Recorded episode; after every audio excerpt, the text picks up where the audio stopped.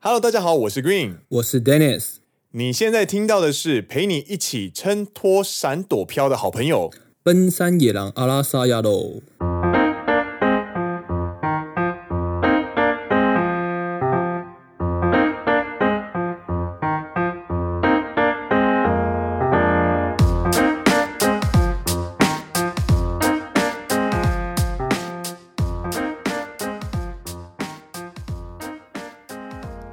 耶、欢迎来到第二季的第七集。是的，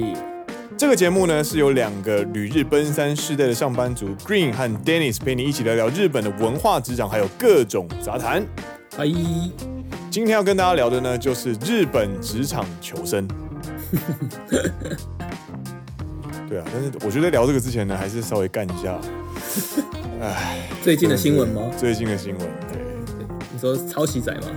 抄袭仔走了一个总机啊，来了个印表机，来了一个印表机啊！我操你妈 的！把其他认真写论文的人当做什么？当屁吗？还是母校？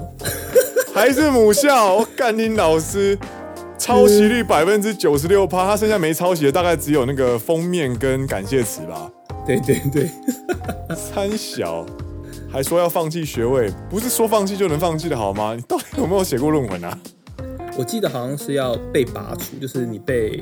判定抄袭，然后学校就会拔除你的硕士学位， Yes, 不能自己放弃， Yes，就看看会不会被拔除吧。这个呢真的是，哎，算了啦，不想说了。但不行，啊只我是觉得好像呃某个所这种东西特别多，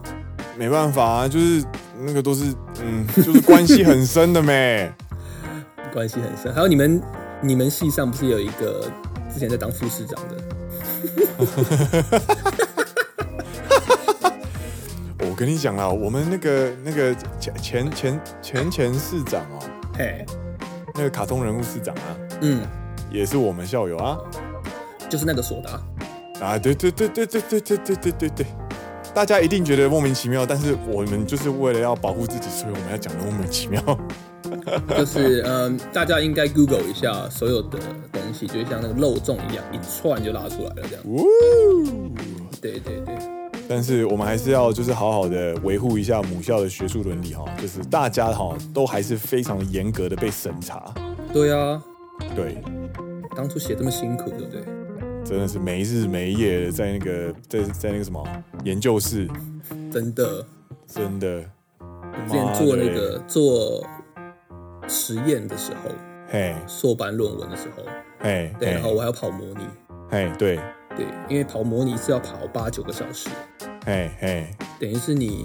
比如说下午五六点把东西丢进去模拟电脑里面跑，对，然后半夜会完成哦嘛，吼吼吼，所以你不希望那个时间被浪费的话，我就会直接在研究室睡觉，然后半夜起床啊，啊，我有听说，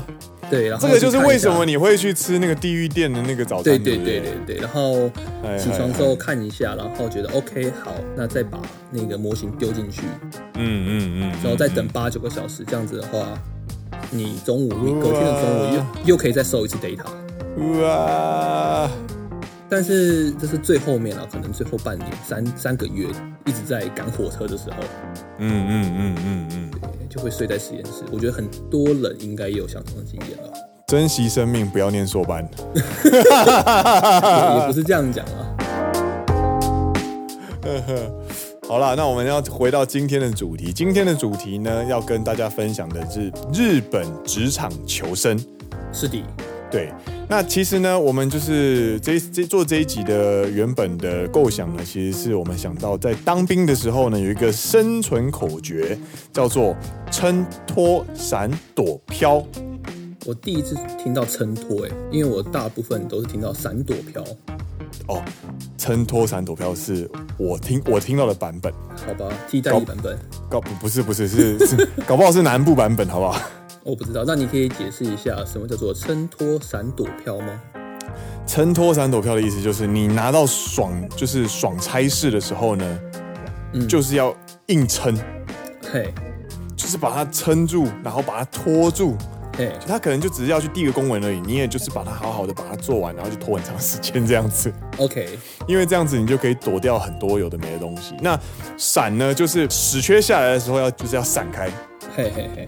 然后躲呢，就是在找人要去做干什么没有人想做的事情的时候呢，你要躲起做来。起来，OK，对，然后飘呢，你要像个幽灵一样，就是飞得毫位无生存感。直接飞的位，对你直接飞的位在说众生云之间，然后大家在回想你在干嘛的时候，你还是可以说得出你有在干嘛这样子。对存在感为零。对，这个是国军的生存口诀。那今天呢，要跟大家介绍的呢，就是 Green 的《日本职场求生笔记》。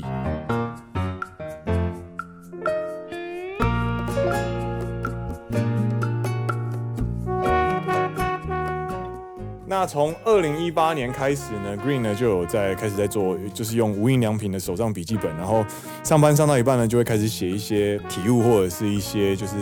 学到的东西。嘿，那今天呢，就是借这样机会呢，整理了总共八点嘿，跟大家分享，就是算是我这两年来一年多来的，就是一些 survival skill 生存技能，学到的生存技能或是心法或者一些感想这样子。 OK 好，第一个。当你重复着别人的话，记得别人的小事，听他们想说的话，就算没有什么作为，时间一到，大家也会自然的认为你值得信赖。这个是什么东西呢？就是我要跟大家介绍一下，这个东西就是前辈在酒场或者是在应酬的时候会跟你聊一些他的小事情，或者是他为什么要这样做，他会解释是他平常工作的事情的时候呢，你要听进去，嘿那并不是因为你认同他，而是你要予以尊重，嗯就是前辈在讲的话，你有在听。嘿，那下一次别人问起这件事情的时候，你可以帮前辈讲前辈想说的话的时候呢，嗯，你就会受大家的信赖。别人会觉得你有在听别人说话。对，应该说，日本很重视你有没有在听人家说话这一件事情，没错，没错，没而错。不是只有在自己一直在输出。他们觉得接受也是一个非常重要的指标吗？没错，没错，没错，要这样讲吗？对，能力对，对对对，而且他们会觉得，在日文上有一句话就是，如果你说“我刚来”的意思是我不知道，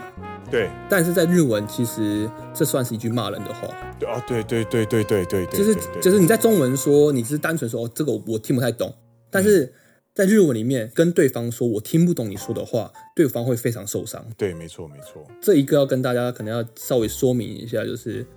日本人对于他没有办法很精准的传达他口中所说的话的意思这一点非常在意。对，对，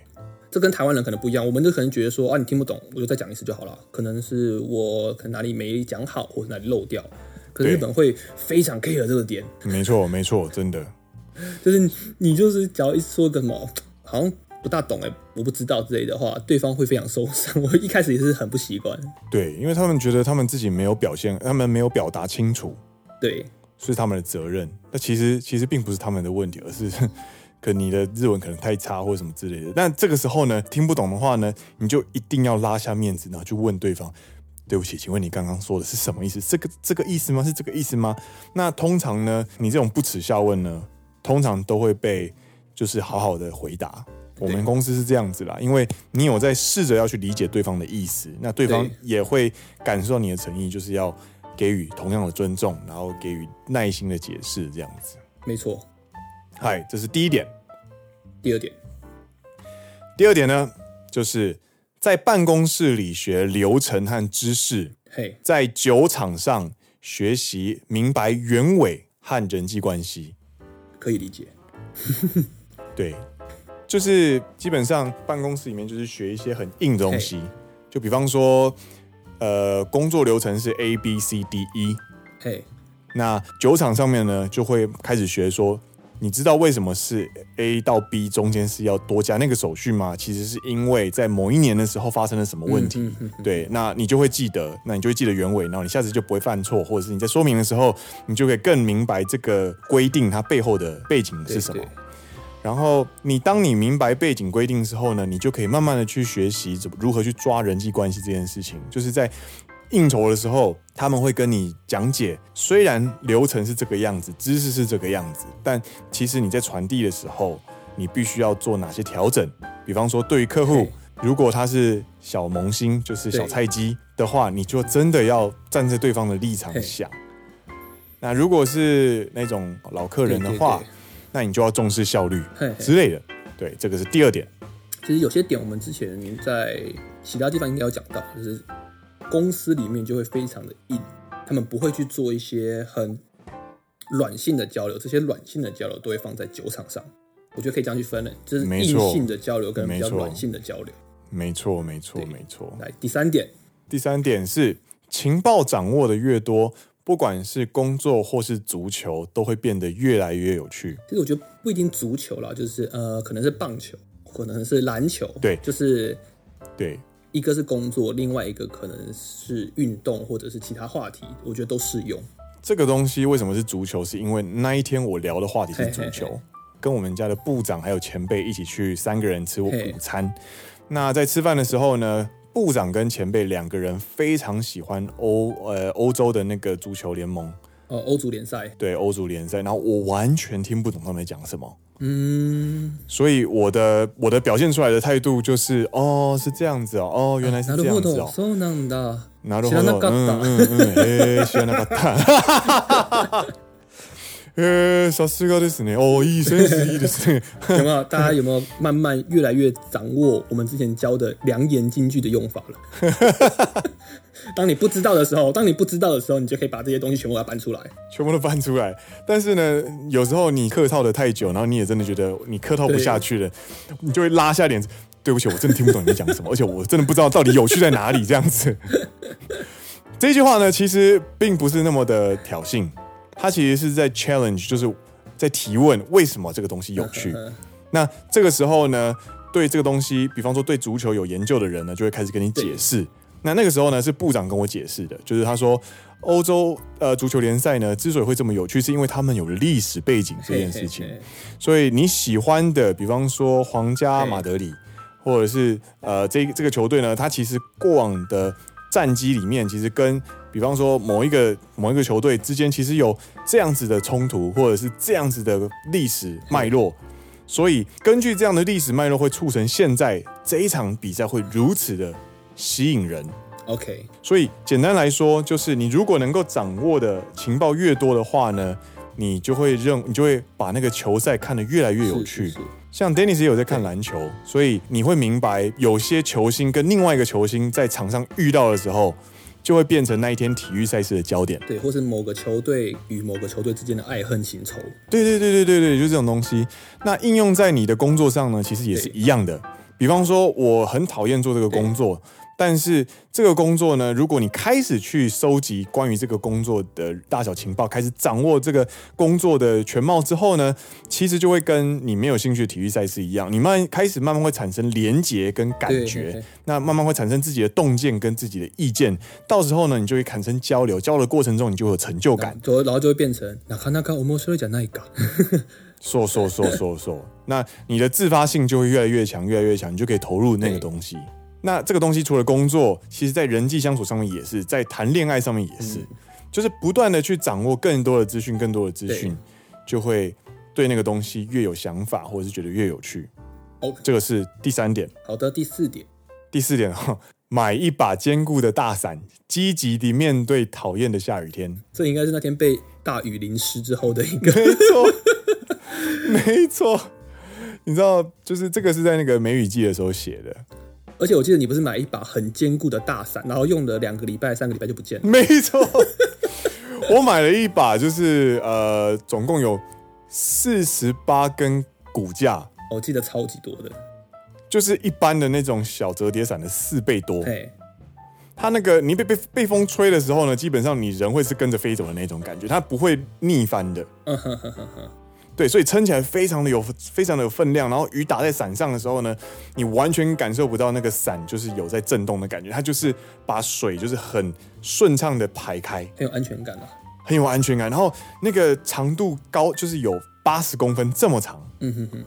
一般的大型的大伞大概就七十或者是六十几而已，但对是，它有八十，所以你撑起来的时候基本上呢，你就会感受到你有你就是你伞下是一个非常漂亮的圆形，嘿嘿，里面完全没有任何的湿气跟雨水这样子。我觉得这这一句话后面要加一个备注：哎买一把坚固的大伞，积极哎地面对讨厌的下雨天，哎，并且好好的保护大伞。 对不起，我错了，我把它弄丢了。 所以，所以我想说的是，要怎么把这个东西应用在工作上呢？就是你如果你要去面对一个你很不擅长的东西的时候呢，你就先给它氪金买装备下去就对了。嗯，对你装备充起来之后呢，你的工作顺利了，你的兴趣也会随之而来。好的，这是第四点，第五点，第五点呢，我们应该在那个小恶魔的时候呢，应该也有提到，对就对是对，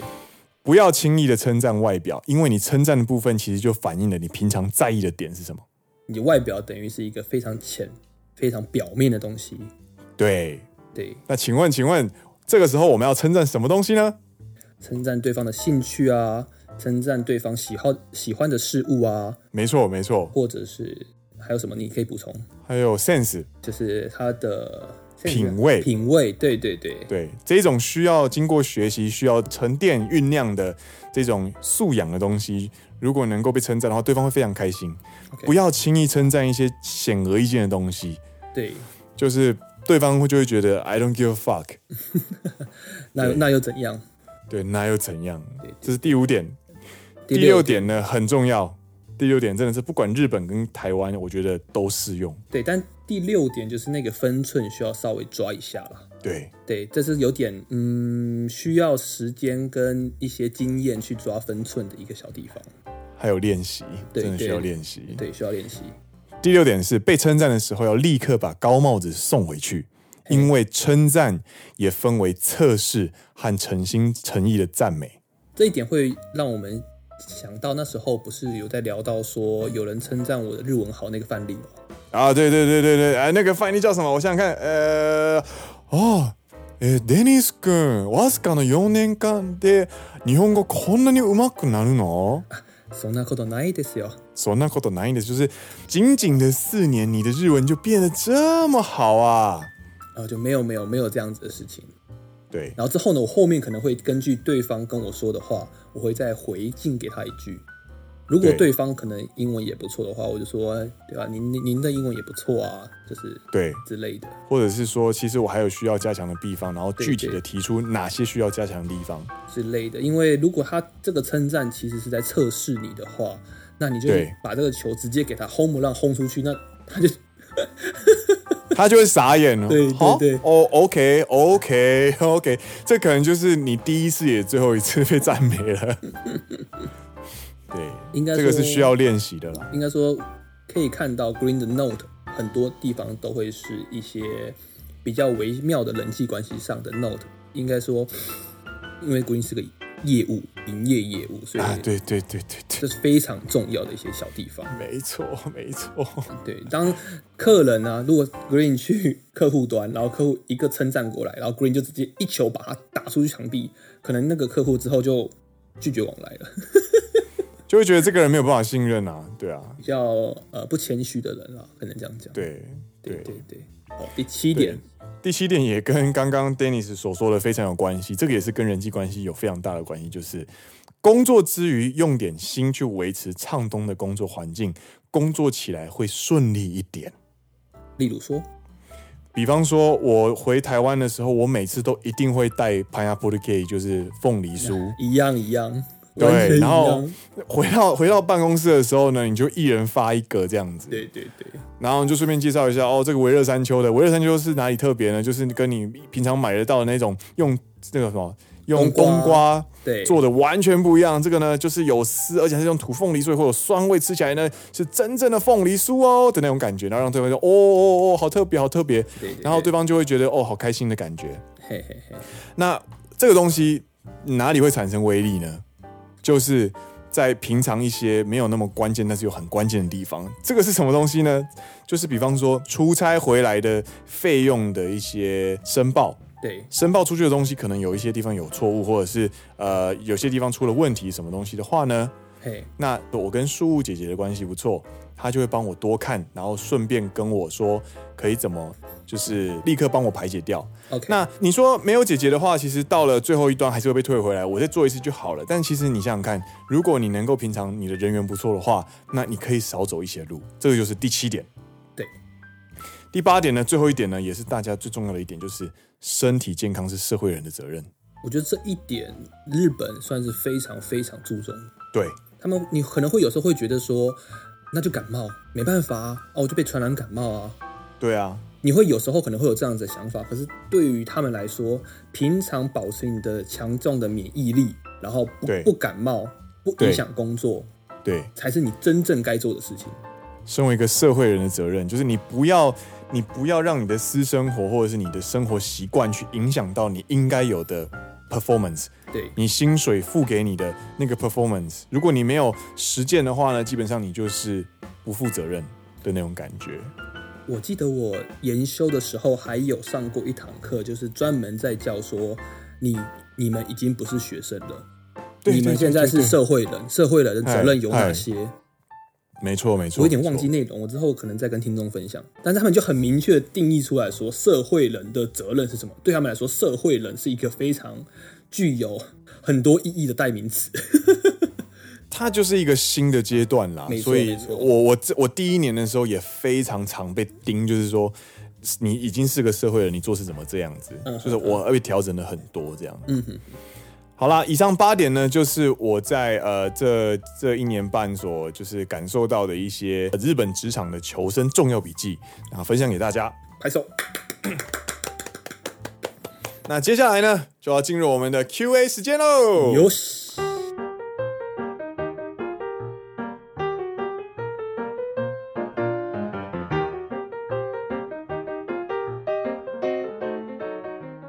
来，第一个是来自于跟 Green 一样是闽南人，听到 Dennis 讲客话，笑到靠背的操卵。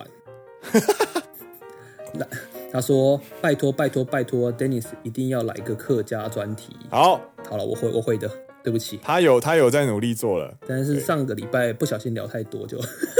对，放不进去，放不进去。对啊，我们那时候没有讲客家话专题就已经四十几分钟，快五十分钟了。对啊，客家题放上去的话，你还要回来，你客家题、客家专题，你回来之后，你还要再做一些回应，你那个讲下去大概就一个小时了啦。对，所以我就就是延后一周。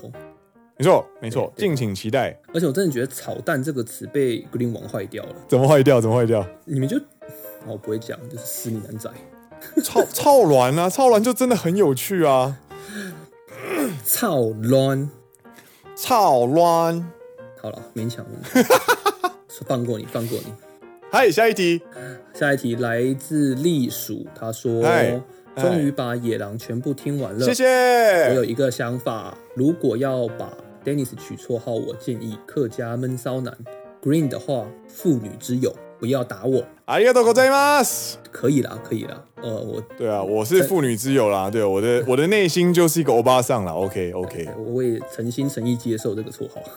对对对 对，客家闷骚男，OK 的 OK 的。感下下一题，下一干个下一题，这个我要，这个我要给你自己念讲，。给你念。干，这个真的是我们上礼拜呢，就是聊了一些就是关于呃迷信对的时候呢，我们就有提到呃关于一些都市传说，那对里里面就有提到卡纳黑，对、呃卡纳赫拉，对，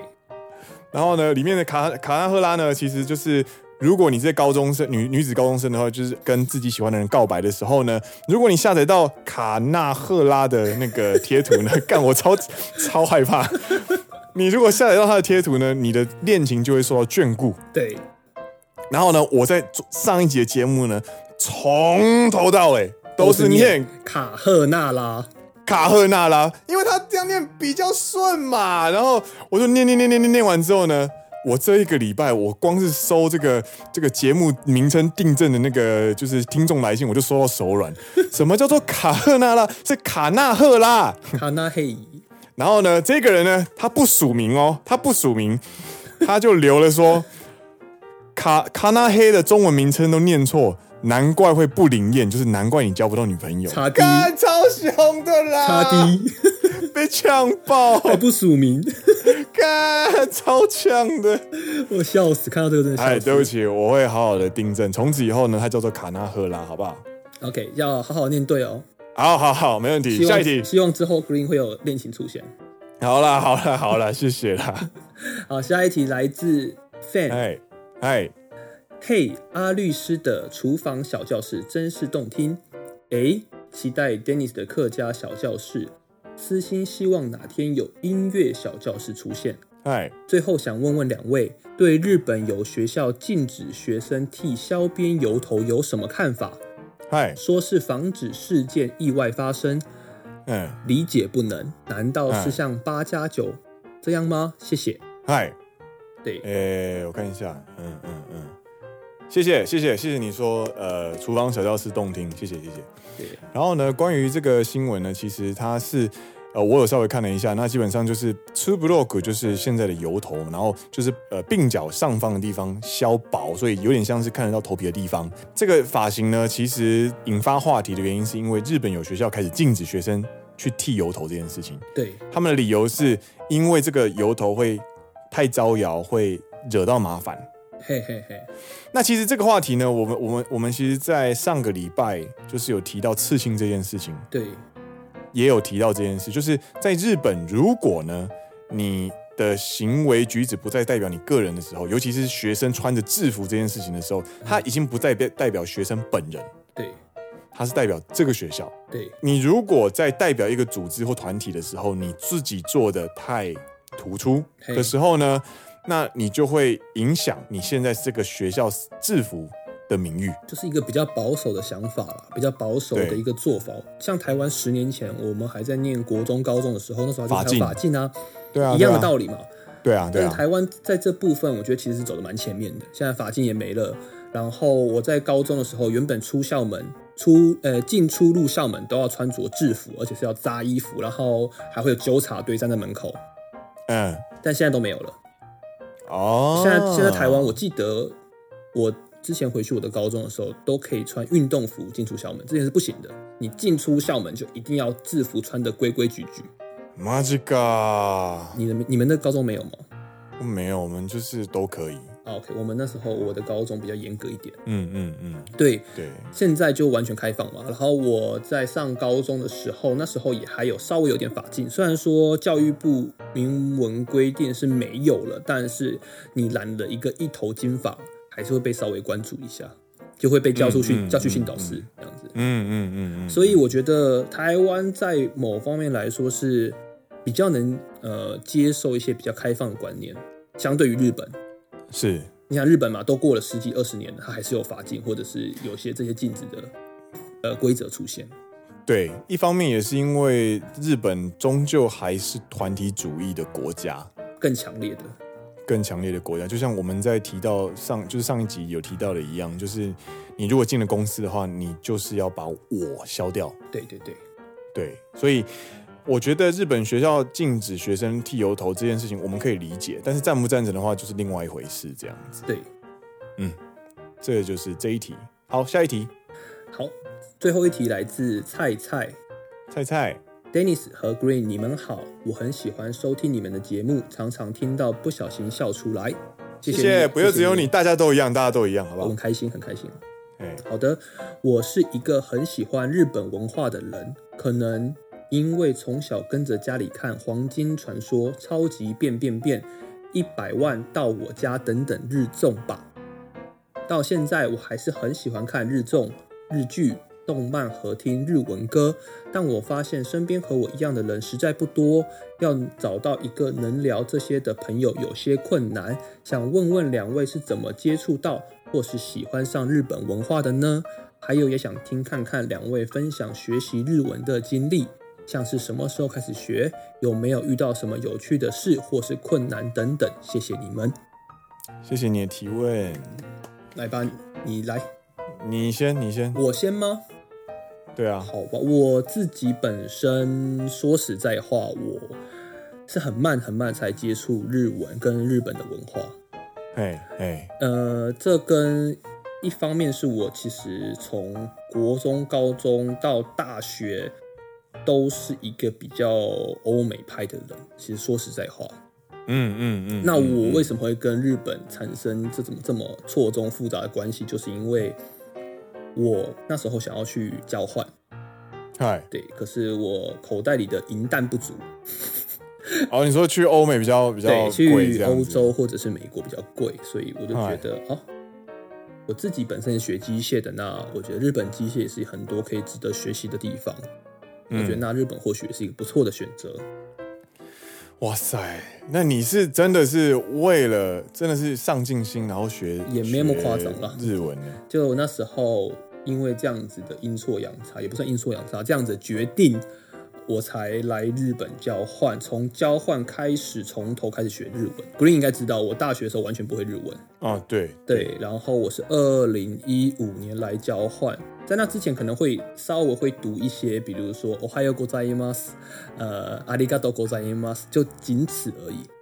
对，然后对从那个时候开始学，所以才会有我们去神社的时候，我日文超烂，没办法搭讪这个故事。因为那时候就是刚开始学，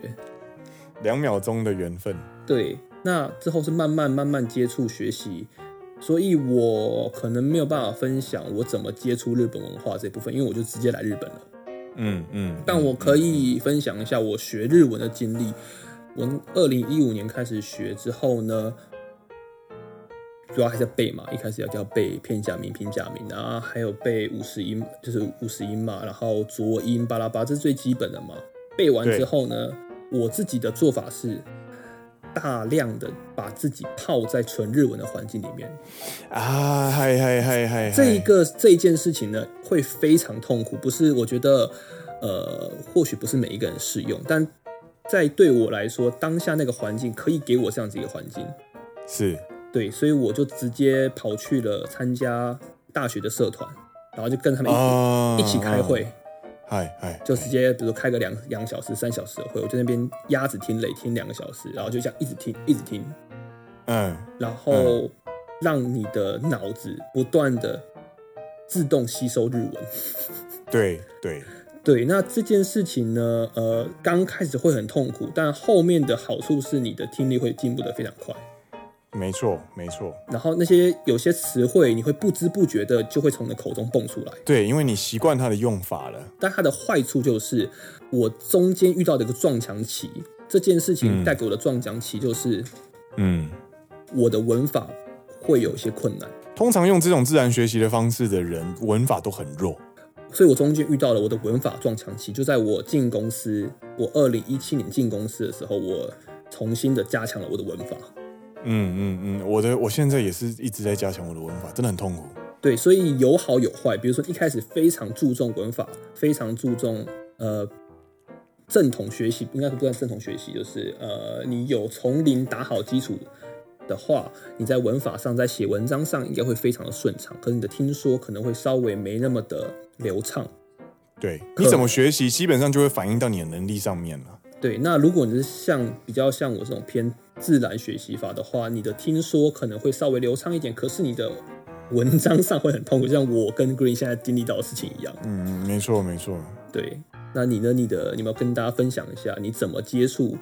跟怎么学习日文？我小时候就有在看卡通，嘿，所以那个时候我还不知道卡通是日本做的，嗯我只知道他们不是写中文。嘿，然后慢慢的我才明白，我到国高中开始在看那个，我国小开始看漫画，然后国中、高中开始看 Jump，嘿，然后开始慢慢的去接触动画之后呢，我开始觉得不满足，我想要听原本的意思，我不想要看字幕才了解意思。就好像然后隔隔着一个薄纱看这个正妹的感觉。哎、对对对对对，我我不想要经过翻译别人，然后、呃才跟他搭讪，我想要亲自跟他聊天那种感觉。嘿嘿嘿然后在高中就开始背那个五十音，嘿，那你蛮然早后的欸。大学的时候有修日文学程，欸 OK，对，然后学成之后呢，硕士班交换才真正的开始学日文。我虽然比 Dennis 还早接触日文，但其实我的接触日文的通常都是专注在次文化方面，就嘿是嘿嘿我知道哪些东西，但其实我的日文能力没有很强嘿嘿嘿，的那种感觉。那到了日本之后，才真正的就是刚刚就是基本上我的学习学习模式跟 Dennis 一模一模一样的，就是让自己浸泡在高强度、高密度、高浓度的语言环境里面，对强迫自己习惯，对，然后针对弱项进行加强，就是这样子。那我想要补充一个回应，就是这位菜菜他说他很喜欢就是日综、日剧、动漫、日文歌，然后结果发现他身边其实没有这么多可以聊这些东西的朋友，嘿，就代表他有兴趣的东西开始聚焦到没有这么泛用。这一件事情其实是一个好事，嘿，因为代表你非常清楚自己喜欢什么样的东西。那你接下来要怎么做呢？就是去找这些相关日剧或是相关日文歌的，比方说讨论区吗嗯 KOL 讨论区、YouTuber，、嘿嘿嘿，就是不断的去向下挖掘、向下挖掘。比方说你喜欢听日文歌，那你就去追卡兹蹦。嘿这一个嘿嘿 YouTuber，他会介绍歌词。那或者是你喜欢看日剧的话，你就可以去追一堆的那个日剧的脸书粉丝页，因为他们会介绍，或者是他们会讲解这些日剧最后背后是哪些文化之类的。对对，你喜欢欢动漫，你喜欢日综，其实日综它可以学到非常多的，比方说幽默感，或者是一些如何跟陪，就是如何跟讲话这件事情。很多可以买梗啊，就是如果你有看日综的话，你在闲聊上会有比较多梗可以用。对，那我觉得如果你很难得的明白自己的兴趣是这么的清楚，你你很明白自己喜欢日本文化的话，那我觉得你不要急着就是要来日本工作或者是念书什么的，你先让自己明白自己为什么喜欢这个东西，嘿，先搞清楚，对，然后向下挖掘，向下挖掘，向下挖掘。你不用强迫自己去稀释这个浓度，然后去喜欢大家都喜欢的东西，不用。嘿，一个人最有人味、最有就是人间大戏对，的时刻，就是他在谈论他自己非常有爱的东西的时刻。嗯哼哼，所以同意我我我非常想要就是鼓励菜菜，就是你喜欢的东西，如果遇到比较少朋友的话，就不要在现实中找，你可以去网络上去慢慢的去拓展你的人脉，或者是去拓展你这些相关领域的社群，那你的这些东西的认识就会越来越深，越来越深。这是我的回应。对啊。好啦，我们今天节目也差不多到这边。对我们今天节目也差不多这边告一段落。那再一次跟大家推荐一下，就是非常鼓励呢。你现在听到的这些 Q&A 呢，其实都是来自于我们的一个新服务，叫做“野狼悄悄话信箱”。这个是在第二季开始的时候呢，我们开启了一个新服务，就是你可以到 Linktree，也就是 IG 的 IG 的首页跟脸书的首页上面的 Linktree 这个连接，点进去之后向下拉到最下面的有一个野狼悄悄话信箱，点进去你就可以留言给我们，可以做完整的问题叙述，我们就会在每个礼拜的节目里面跟大家做回应跟分享。是的，那今天的节目就到这边告一段落。呃，我是 Green，我是 Dennis，你现在听到的是陪你一起撑托闪躲飘的好朋友。奔山野狼阿拉萨亚罗，那我们下一集再见喽，拜拜